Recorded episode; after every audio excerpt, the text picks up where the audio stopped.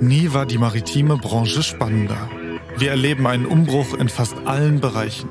Von der Meeresforschung bis hin zu Schiffsantrieben.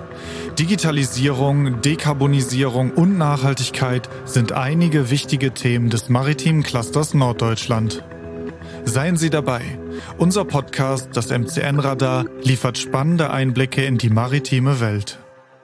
In dieser Folge geht es um grüne Antriebssysteme in der Schifffahrt. Über den Seeweg werden 90 Prozent aller Waren des Welthandels transportiert. Verrückt eigentlich. Aber irgendwie auch nicht, wenn man sich mal überlegt, dass jeder von uns ein Handy in der Hosentasche trägt, das zuvor die gesamte Welt bereist hat. Die Produktionskette der modernen Mobiltelefone ist längst globalisiert. Und ohne den weltweiten Schiffsverkehr hätte der technologische Fortschritt mit dem menschlichen Erfindergeist doch gar nicht mithalten können. Während Markenfirmen also noch an den Details ihrer Designs tüfteln, hat der Rohstoffabbau in Südamerika, Afrika und Asien längst begonnen. Über die Meere wird zum Beispiel Kupfer aus Chile zur Schmelze und Aufbereitung auf die Philippinen transportiert. Und gleichzeitig verschiffen Komponentenhersteller aus aller Welt Displays, Akkus und Kondensatoren zur Fertigung und Montage in die Produktionsstätten in China oder Indien.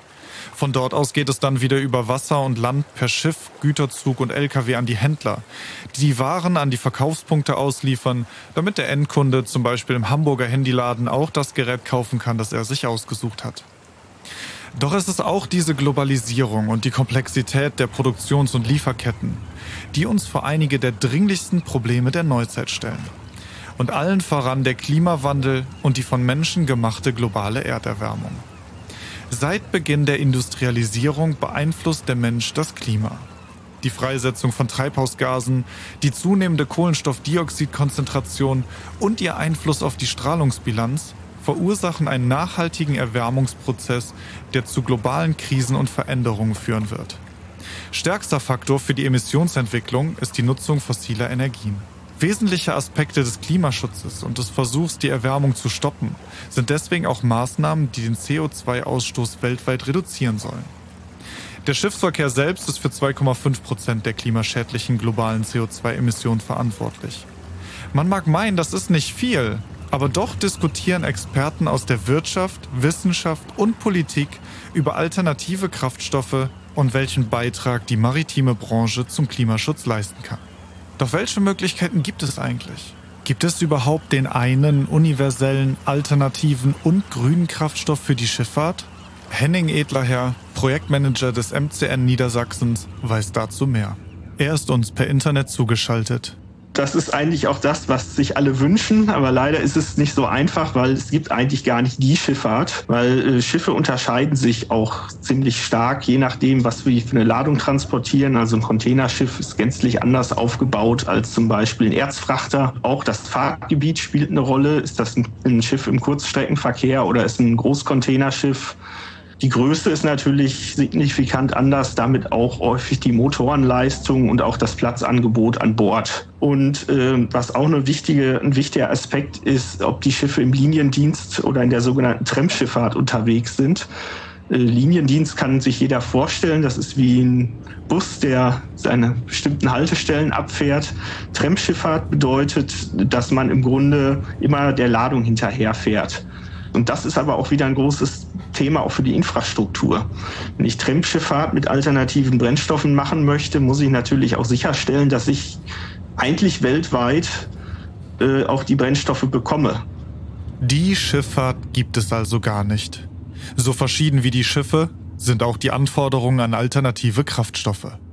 Henning, kannst du denn einen Trend erkennen, welcher Kraftstoff eine Lösung für die Dekarbonisierung der Schifffahrt sein könnte?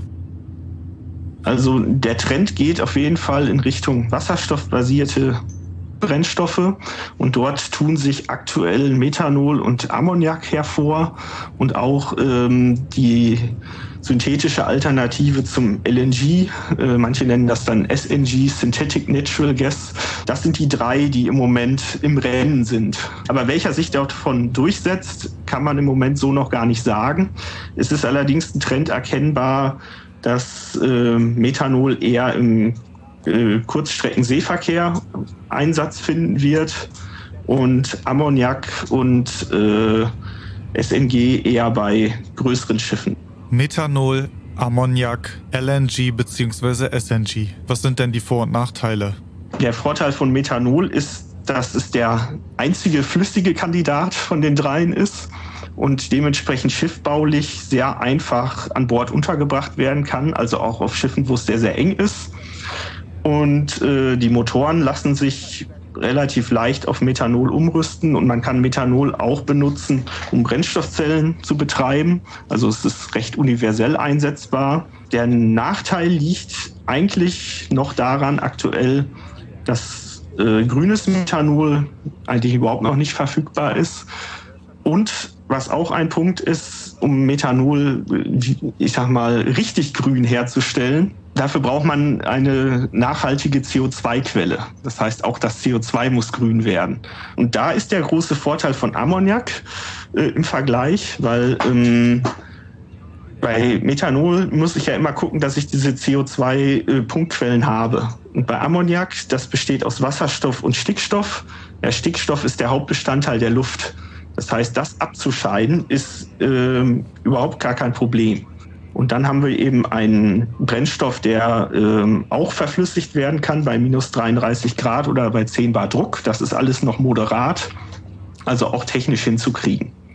Das Schöne an dem Brennstoff ist, der ist komplett kohlenstofffrei. Das heißt, es wird am Schornstein auch kein äh, CO2 mehr emittiert. Der Nachteil ist bei ähm, Verbrennungsmotoren, wenn man es eben nicht richtig macht, auch dann Stickoxide entstehen können.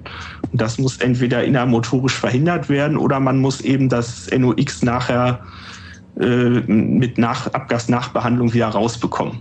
Auf LNG wird ja schon umgerüstet. Wie ist denn da die Zukunft? LNG ist eher als Brückentechnologie äh, zu bewerten. Wenn man es aber hinkriegt, LNG als ähm, aus erneuerbaren Energien zu produzieren, kann LNG auch eine gute Alternative sein. Zumal Schiff, Schiffe, die schon auf LNG umgerüstet sind, äh, dann auch mit dem synthetischen SNG natürlich gut betrieben werden können. LNG hat aber wieder ein bisschen den Haken, dadurch, dass das Gas eben sehr tief bei sehr tiefen Temperaturen gelagert wird, ähm, dass man diese speziellen Tanks braucht und dass es deswegen nicht für alle Schiffe gleichermaßen gut geeignet ist. Wie gesagt, die Handhabung ist technisch relativ aufwendig, ähm, aber trotz allem ist es schon ein etablierter maritimer Brennstoff, der schon eingesetzt wird. Das heißt, da wäre der Markteintritt wieder relativ einfach. Von daher ist es nicht unumstritten. Die einen sagen, das ist eine super Brückentechnologie und auch langfristig eine Lösung. Andere sagen, es würde dann eher Sinn machen, den Schritt auf LNG zu überspringen und gleich auf einen Brennstoff wie Methanol oder Ammoniak zu setzen. Folgt man der öffentlichen Diskussion, könnte man meinen, die Zukunft gehört unbestreitbar dem Wasserstoff. Es gibt eine nationale Wasserstoffstrategie und es gibt unzählige regionale und überregionale Initiativen in Deutschland. Selbst die Bundesregierung stellt in den kommenden Jahren sehr viel finanzielle Mittel für Wasserstoff zur Verfügung. Welche Bedeutung hat Wasserstoff denn für die Schifffahrt?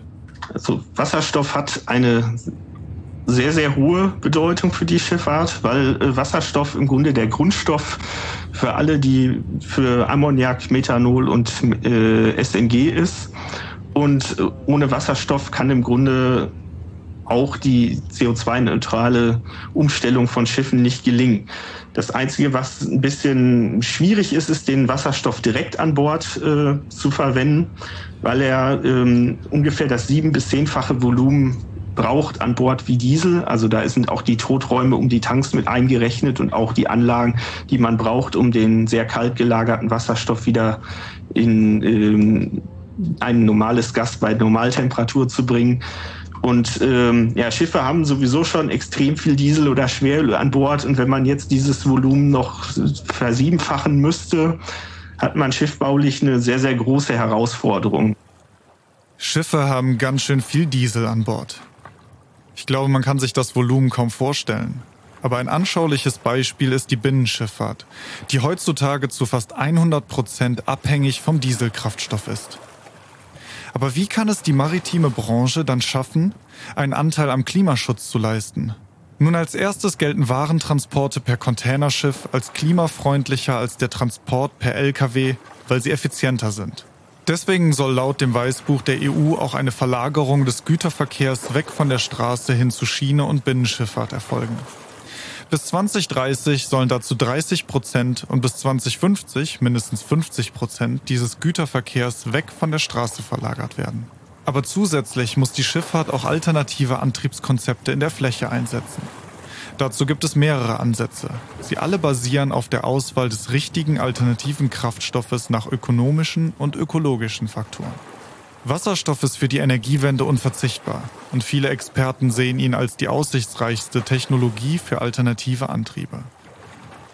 Wie lange dauert also die Dekarbonisierung der Schifffahrt noch? Und was sind Möglichkeiten, den Energieverbrauch der Schiffe zunehmend aus klimaneutralen Kraftstoffen zu decken? Was muss getan werden und wie sieht der Weg aus, bis wir eine flächendeckende Wasserstoffwirtschaft etabliert haben? Antworten auf diese Fragen hat Dietrich Schulz.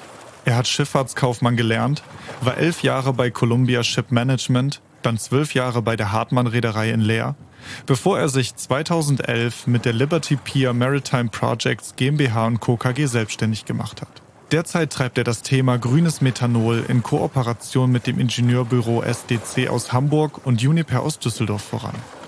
Die nahe Zukunft der Antriebstechnik sieht er im grünen Methanol. Zugeschaltet über das Internet erklärt uns Dietrich Schulz warum.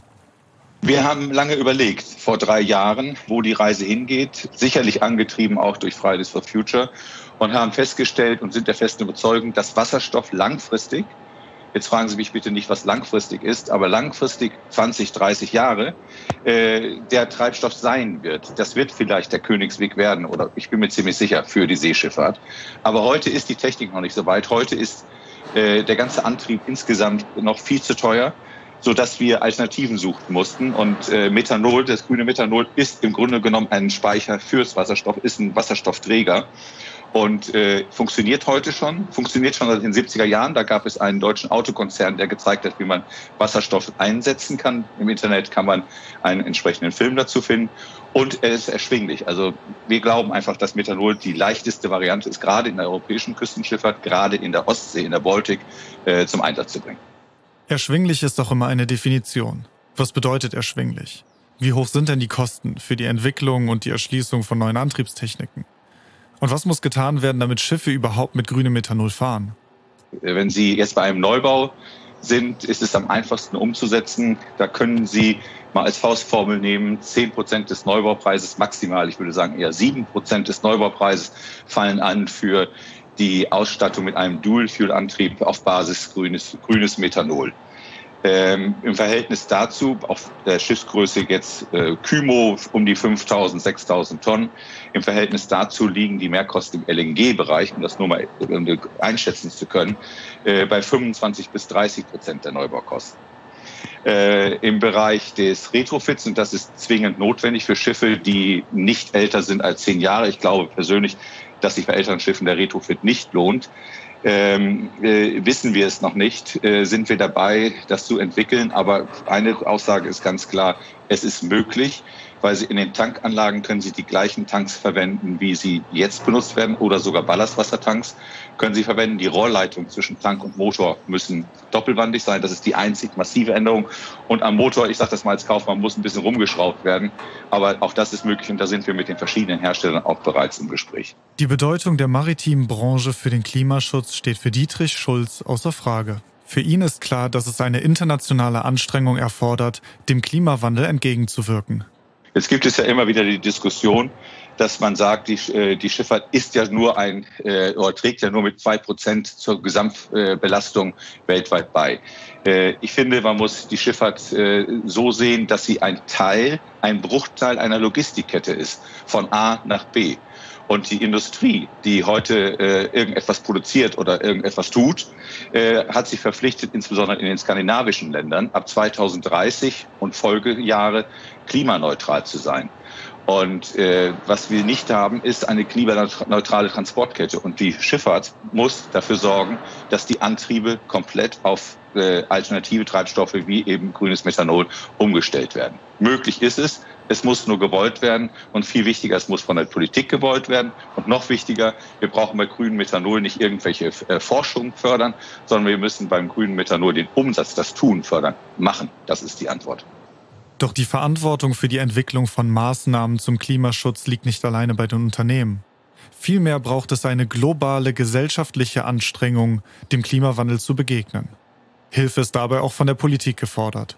Damit es in der Schifffahrt den Weg gibt weg von den fossilen äh, Brennstoffen, brauchen wir eindeutig die Politik und äh, die Gesetzgebung. Ähm, ich glaube persönlich, dass wir aus der Ostsee heraus in die weite Welt hinauswachsen werden mit äh, Alternativen, Brennstoffen. Und äh, bemerkenswert ist, dass wir viele Bemühungen haben in der maritimen Welt. Es gibt die Poseidon Principles, das sind die finanzierenden Banken, die sich dem unterwerfen. Und es gibt ESG, Environmental Social Governance. Davon hat bis zum 31.12.2020 niemand gesprochen oder nur halbherzig gesprochen. Und irgendwann hat es einen riesigen Sinneswandel gegeben. Äh, und seit diesem Jahr reden alle Menschen oder alle, die in der, in der Schifffahrtswelt unterwegs sind, von Ammoniak, von Methanol, von e äh, LNG, von Wind und Batterie und ich, ich weiß es nicht. Also man ist da wirklich in Schwung gekommen. Und ich finde ganz wichtig zu sagen, dass wir überhaupt gar keine Zeit mehr haben, wenn ich mir unseren Klimawandel, das Thema angucke, dass wir überhaupt gar keine Zeit mehr haben, darüber zu diskutieren, was die Ökologie kosten darf. Die Ökologie muss etwas kosten. Die fossilen Treibstoffe müssen weit stärker bepreist werden oder auch bestraft werden.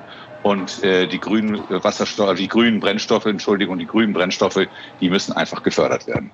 Anders als man vermuten würde, sind nicht die Kosten das größte Hindernis beim flächendeckenden Einsatz von alternativen Treibstoffen. Ich glaube, das größte Hindernis bei der Umsetzung ist der Wille, weil wir natürlich viele, viele, viele Seeschiffe haben, die unterwegs sind, die mit äh, herkömmlichen fossilen Treibstoffen angetrieben werden. Also wenn wir wirklich den Wandel wollen, dann müssen wir den Retrofit, die Umrüstung finanzieren und Lösungen finden. Und da denke ich, ist auch die Politik gefragt, weil äh, da, da müssen wir ansetzen. Und wenn, wenn es da Lösungen gibt, dann ist der Bereederer, der Dienstleister auch bereit, äh, in den Neubau hineinzudenken. Ich glaube also erstmal Retrofit oder parallel zum Neubau muss auch unbedingt das Retrofit durchdacht werden. Und das ist eine Aufgabe. Wirft man einmal den Blick von alten Schiffen in die Zukunft, so ist für Dietrich Schulz klar, wohin sich die Antriebstechnik entwickeln wird. Das kann ich in einem Wort beantworten. Wasserstoff.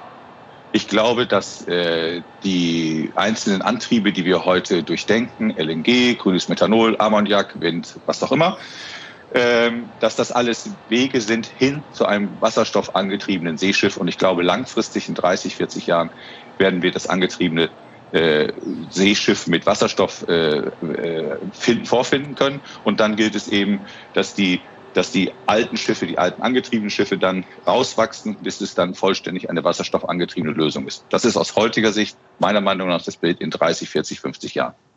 Der Wunsch nach einer Generaltechnologie ist verständlich. Die Bereitstellung der Infrastruktur ist einfacher, Kosten können gesenkt werden und wenn überall derselbe Kraftstoff bereitsteht, ist das Betanken der Schiffe auch umso einfacher. Doch welche Generaltechnologie das sein wird, muss die Zukunft zeigen. Die Geschwindigkeit des Übergangs zu klimaneutralen Kraftstoffen wird erhebliche strategische und finanzielle Auswirkungen sowohl auf die Wertschöpfungskette des Schiffbaus als auch auf die Lieferkette für landgestützte Kraftstoffe haben. Daher ist es notwendig, in den wichtigsten Häfen zusätzlich zu den Lösungen an Bord und den entsprechenden Vorschriften mit der Entwicklung einer Versorgung mit klimaneutralen Kraftstoffen zu beginnen. Dabei kommt natürlich auch der Wissenschaft eine bedeutsame Rolle zu. Die Erforschung und Entwicklung von alternativen Treibstoffen gewinnt zunehmend an Bedeutung, je wahrscheinlicher es wird, dass wir unsere selbstgesteckten Klimaziele verfehlen werden. Professor Dr. Johannes Gulden war uns per Internet zugeschaltet. Der gebürtige Stralsunder hat Physik studiert und in Hamburg promoviert und hat später an der Hochschule Stralsund das Institut für regenerative Energiesysteme im Projektmanagement begleitet. Seit 2018 lehrt er an der Hochschule Stralsund als Professor und leitet seit 2019 das Institut für regenerative Energiesysteme. Das Etablieren einer Generaltechnologie hält er nicht für unwahrscheinlich. Nein, da kann ich mir durchaus eine Generaltechnologie vorstellen. Da gibt es zwei ganz heiße Kandidaten. Das sind auf der einen Seite der Ammoniak und auf der anderen Seite das Methanol. Aber welches davon, das wäre noch Glaskugel lesen. Ich glaube nicht, dass es Sinn macht, auf verschiedenste Antriebe für verschiedene Bereiche zu setzen, sondern von der Logistik ist einfach im Moment ja auch so angenehm einfach ist, immer auf denselben Kraftstoff zu setzen. der in jedem Hafen verfügbar ist. In dem Moment, wo ich weltweit über die Meere schipper und an den unterschiedlichsten Stellen anlege, möchte ich, dass mein Treibstoff dort auch immer vorhanden ist. Ansonsten kann ich gewisse Häfen nicht anlaufen. Wir sehen das im Moment in der Diskussion um LNG, wo ganz klar LNG-Terminals noch ausgebaut werden müssen, weil es von den Schifffahrtsrouten so verlangt wird, dass man dort nochmal auch die Verfügbarkeit hat. Also deswegen müssen wir auf einen alternativen Kraftstoff setzen und äh, welcher das aber sein wird, wird sich, glaube ich, in den nächsten paar Jahren entscheiden und dann ist es aber eher ein Zeithorizont auch von 20, 50 Jahren. Methanol steht und fällt eigentlich mit der Frage nach dem CO2-Preis und jetzt CO2 als Ressource. Also wo kann ich zu welchem Preis wie viel CO2 gewinnen und zwar eigentlich aus der Luft abscheiden. Und das Ammoniak steht und fällt eigentlich mit der Frage nach der Akzeptanz, weil es einfach unwahrscheinlich intensiv riecht und wahrzunehmen ist.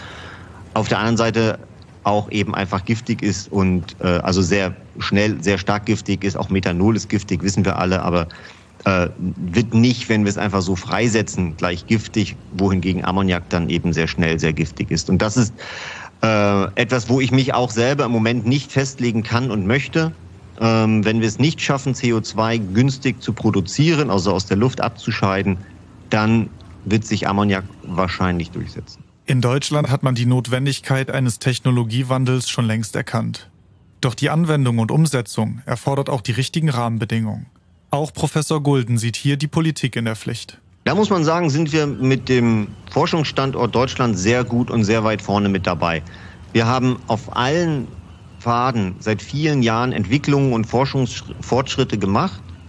Und eigentlich stehen alle diese Technologien in den Startlöchern. Sie warten alle darauf, dass die politischen Rahmenbedingungen geschaffen werden, damit sie zum Einsatz kommen. Sie sind alle teurer. Das ist etwas, was mit der Einführung einer neuen Technologie immer einhergebracht wird. Also wenn ich mir überlege, warum sollte ich aufhören, mein Pferd zu nutzen, sondern so ein komisches Automobil äh, zu verwenden, ja, dann fragt man sich doch, äh, ja, das, das stinkt und äh, ja, also all die Nachteile, die das Auto hat und die Vorteile, die das Pferd hat.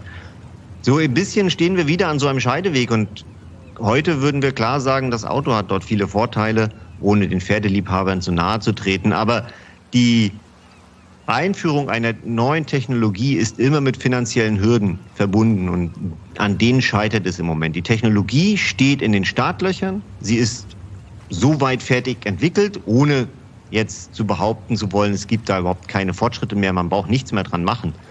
Sicherlich ist gerade, was die Lebensdauer von Brennstoffzellen zum Beispiel angeht, noch einiges an Forschungsbedarf da.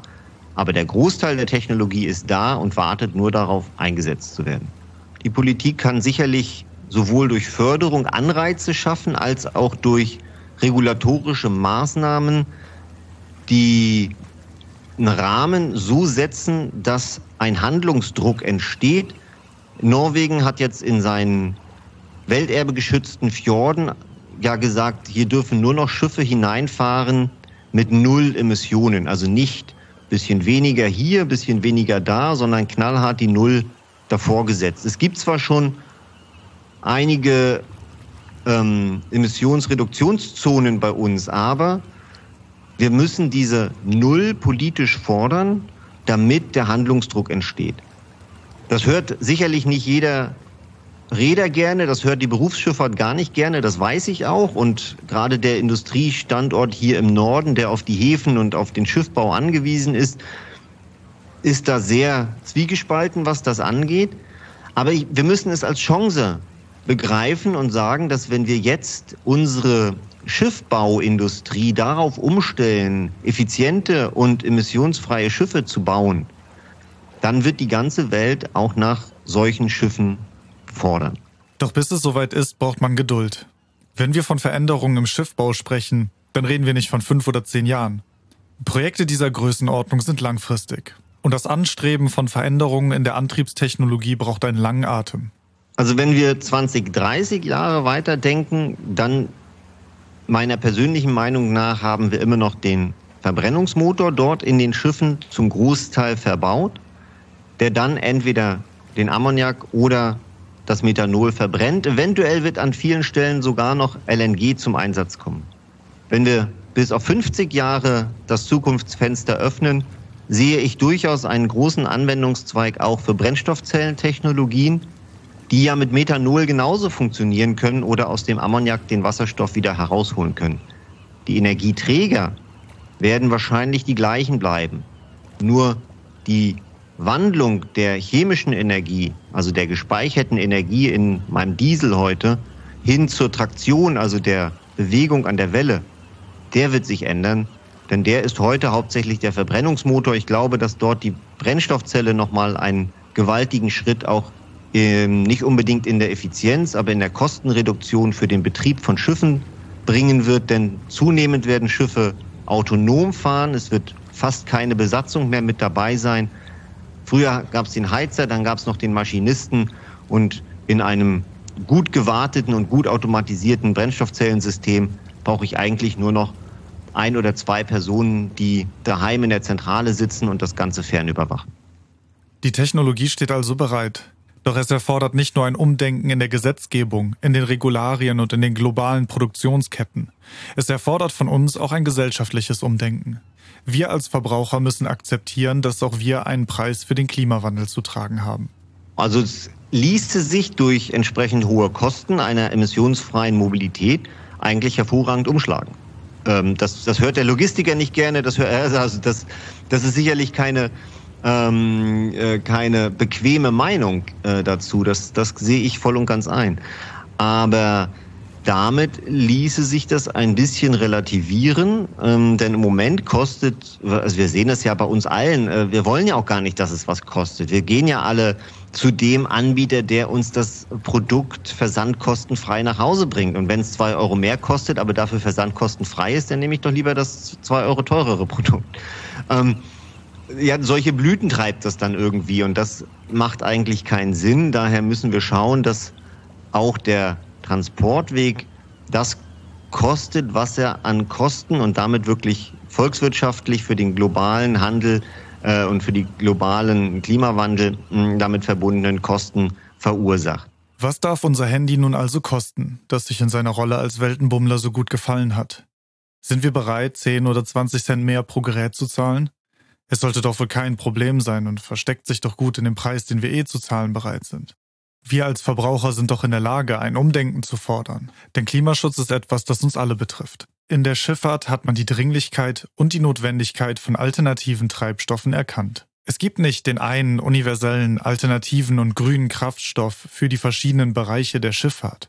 Und dazu noch für alle Schiffstypen. Wasserstoff könnte eine Lösung sein, aber bis dahin ist es noch ein weiter Weg. Es kommt immer darauf an, von welchem Bereich der Schifffahrt wir sprechen, von der Schiffsgröße, aber auch des Fahrtgebiets. Aber dennoch wissen wir, was wir brauchen, um den Weg weg von fossilen Brennstoffen hin zu alternativen Antriebstechnologien zu ebnen. Wir brauchen eine allgemeine Technologieoffenheit. Wir brauchen eine Veränderung der Besteuerung von alternativen Antriebsstoffen. Innovation in der technologischen Entwicklung, zum Beispiel bei Motoren und Motorengrößen. Wir brauchen Infrastrukturentwicklung zur Sicherung der Verfügbarkeit von grünen Antriebsstoffen und eine Internationalisierung unter anderem in der Regulatorik. Denn der Klimaschutz und eine Veränderung der gesamten maritimen Branche ist etwas, das die internationale Gemeinschaft betrifft. Man darf sich vielleicht ein bisschen die Frage stellen, was kostet es oder was darf es denn kosten, die Welt zu retten? Ja, am Ende versuchen wir ja dem Klimawandel entgegenzuwirken und die Pandemie hat uns gerade gezeigt, wie schwierig es ist, wenn so eine Krise erstmal ins Laufen gekommen ist, sie dann wieder zu stoppen. Weitere Informationen zum Thema und zur maritimen Branche finden Sie in den Shownotes.